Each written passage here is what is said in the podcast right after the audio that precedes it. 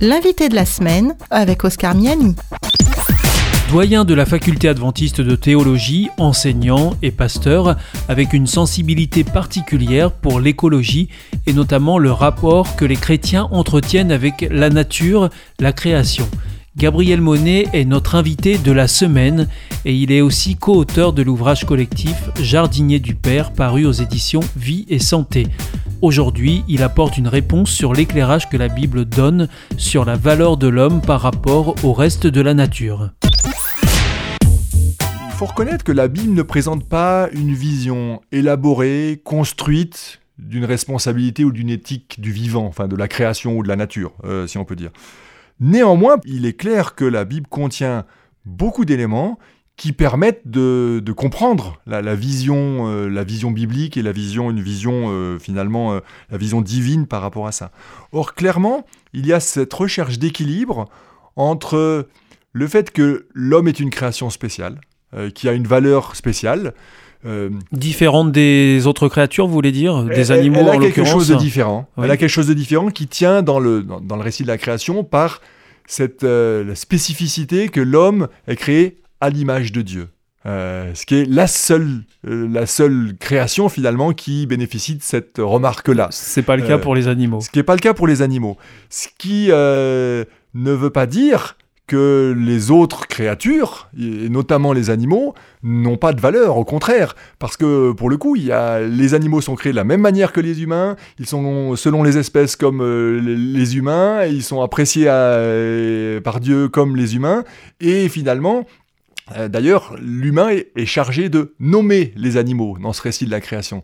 Ce qui montre bien à la fois cette, double, cette double dynamique de prendre soin. Si on va les nommer, c'est que ils, ont une valeur, quoi. Ils, ne sont pas juste anonymes euh, dans le sens euh, original du mot. Quand on donne un, nom, c'est plus intime que quand c'est un numéro. mais en même temps, c'est l'homme qui est en charge de nommer. Donc quelque part, il y a une forme de, valorisation de l'humain que je crois euh, est Alors, qui a été exacerbée dans les lectures qui ont été faites de la Bible dans l'histoire. Alors peut-être on peut en, venir. C'est vrai que aux verbes qui sont utilisés dans le texte de la Genèse, où on trouve finalement quatre verbes. Alors dans le récit de la création, on trouve deux volets. Le premier chapitre de la Genèse qui se centre sur la création de l'ensemble de, l'univers finalement, hein, même la lune et les étoiles, puis l'ensemble de la terre, euh, et puis finalement les animaux et les humains. Et puis dans le deuxième chapitre de la Genèse, c'est presque un nouveau récit de la création qui est cette fois plus focalisé. C'est comme un, focus, euh, un gros plan sur la création de l'humain. Et en fait, on trouve deux paires de mots, deux paires de verbes dans chacun de ces deux récits qui euh, me paraissent tout à fait euh, symptomatiques et qui sont peut-être un petit peu l'explication de, certaines dérives chrétiennes. la, première paire de verbes, c'est dominer et soumettre dans le chapitre 1 de la Genèse. Et puis dans le deuxième, c'est peut-être plus positif cette fois, l'homme est invité à cultiver et garder le jardin. Mais quand on prend les, deux premiers verbes, dominer et soumettre, on pourrait se dire, ben voilà, ben l'homme est au-dessus, il doit dominer. Sauf que quand on lit la Bible en français, c'est forcément une traduction, qui n'est pas fausse, hein, je ne suis pas du tout en train de dire ça, mais le verbe hébreu, en l'occurrence kabash, pour dominer, veut à la fois dire tyranniser, piétiner, mais aussi, selon le contexte, prendre soin. Alors c'est finalement justement donc euh, en fonction de la, narration, du, récit, qu'on va comprendre dans quel sens euh, il faut aller. Hein. Le vocabulaire hébreu est souvent très, très, tellement riche qu'il peut dire parfois presque tout et son contraire. Hein. Ça simplifie pas notre affaire, ça. Eh non, on est bien d'accord.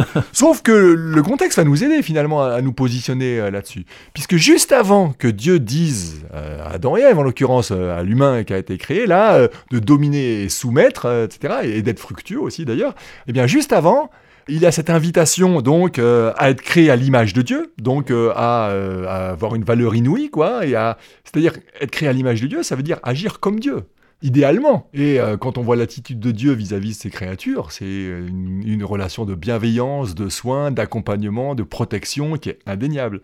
Et puis juste après, donc juste avant, il y a l'image de Dieu, et juste après, il y a le régime alimentaire qui est proposé aux premiers humains, alors qui va évoluer par la suite, hein, euh, mais ce premier régime alimentaire, c'est le végétalisme. C'est le végétalisme. Et donc, on, imagine des fruits et des légumes, des fruits et des céréales, euh, voilà. Euh, et donc, on n'imagine pas que quand Dieu dit dominer et soumettre, juste après qu'il ait dit l'homme est créé à l'image de Dieu, et après qu'il lui ait donné comme régime alimentaire juste les, fruits et les céréales, euh, ça, dit quelque chose. On ne peut pas comprendre que ce dominer-là veut dire ben, faites ce que vous voulez de la nature, euh, utilisez les animaux comme bon vous semble, euh, coupez toutes les forêts, faites tout et n'importe quoi. bien sûr que non. Et donc ce, dominer-là, c'est plus une domination du type d'une responsabilité, d'être d'être garant de la perdurance de cette création de Dieu. Et finalement, quelque part, Dieu propose à l'homme un partenariat pour la, perpétuation de, cette beauté de la création. C'était l'invité de la semaine avec Gabriel Monet, doyen de la faculté adventiste de théologie et co-auteur de l'ouvrage collectif Jardinier du Père, paru aux éditions Vie et Santé. L'invité de la semaine est une émission proposée et réalisée par Hope Radio.